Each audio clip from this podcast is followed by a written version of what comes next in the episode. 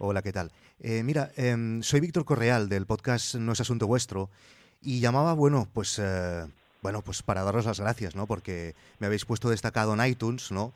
Y bueno, pues la verdad es que os lo agradezco muchísimo porque, em, bueno, es un premio, ¿no? Para mí es un reconocimiento al trabajo que estoy haciendo, ¿no? Con este podcast.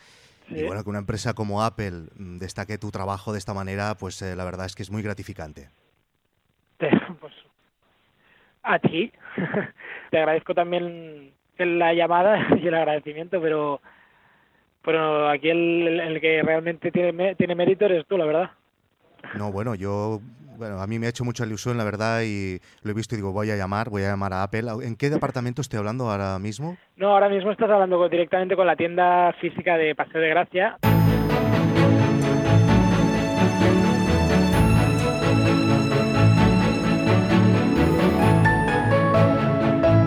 Ya he decidido la fecha del lanzamiento de Guide Dog. No sé si he elegido bien o si me estoy equivocando, pero tenía que poner un día y ya lo he hecho. Mm, Bueno, ahora podría decir sencillamente el día del lanzamiento, eh, pero no puedo hacerlo, porque la fecha es el McGuffin de este episodio. Hoy tengo dos cosas apuntadas. ¿No vas para- a explicar qué es un McGuffin? Bueno, es bastante conocido. Pues yo no sé qué es. A mí me recuerda a algo de comer que engorda.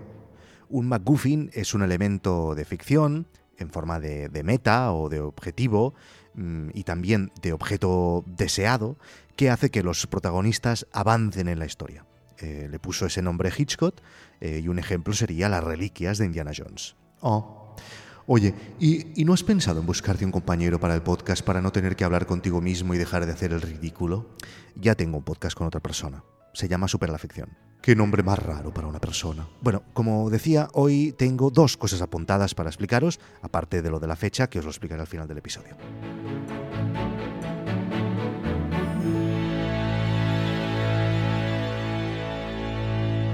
En primer lugar, mm, me gustaría dar las gracias a todos los que habéis votado en los premios de podcasting. Este podcast está nominado a Mejor Podcast General y Mejor Podcast Revelación. Y por cierto que Super la Ficción también está nominado a Mejor Podcast de Cine Series.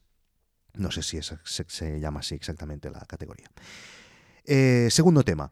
El viernes, eh, bueno, no hemos comentado nada, pero los de Apple, qué majos, eh. Qué majos. Pero bueno, desde el primero hasta el último, siempre.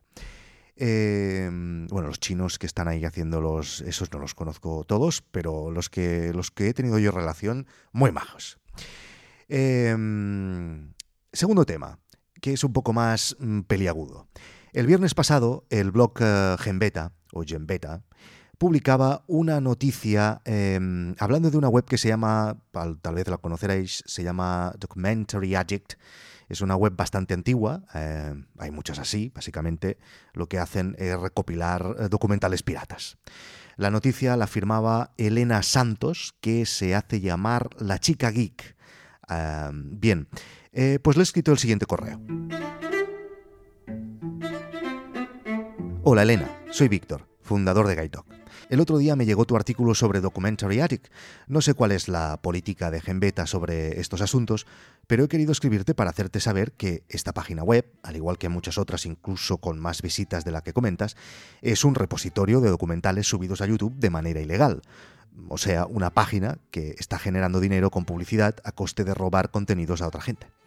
Esto ya debería ser motivo suficiente como para no hacer publicidad de una web así, pero además, como ya sabrás, la industria del cine documental no es que pueda tirar cohetes hablando de beneficios o número de espectadores. Si encima les quitamos las pocas visualizaciones que podría tener una pequeña producción documental en Internet con una web pirata como Documentary Addict, los productores dejarán de hacer documentales. Me gustaría mucho conocer tu opinión, sobre todo viniendo de una persona y de un medio que precisamente viven de generar contenidos. Muchas gracias, Víctor Guide Bien, ya os diré qué me contesta, si contesta. La fecha. Antes de deciros eh, la fecha, os diré, como lo estoy alargando, os diré eh, por qué la he escogido. Mm, como en muchas otras cosas de mi vida, antes de tomar decisiones importantes, mm, me gusta mirar las estrellas. La astrología es muy importante en mi vida y una decisión tan importante como el lanzamiento de Guide Dog no podía no hacer caso a lo que dicen los astros. Lo más importante para el lanzamiento de un negocio, según los astros, es que haya un sol fuerte. Y los mejores meses de sol fuerte en los signos de Aries y Capricornio son agosto y septiembre. Pero para que todo vaya a la perfección, Júpiter tiene que estar bien colocado. Y como ya sabréis, mm, cuando mejor se coloca Júpiter es en septiembre. Así que he elegido septiembre. Y para el día, mm, bueno, pues para el día solo he tenido que mirar Mercurio, Saturno y la Luna, que también necesitan ser fuertes durante el lanzamiento. Es vital que el planeta que significa eh, la tipología de negocio esté bien situado. Y documentales, pues es Saturno, de toda la vida. Y Saturno estará que lo peta el próximo viernes 30 de septiembre. Viernes 30 de septiembre lanzamos Guide Dog. Deseadme suerte.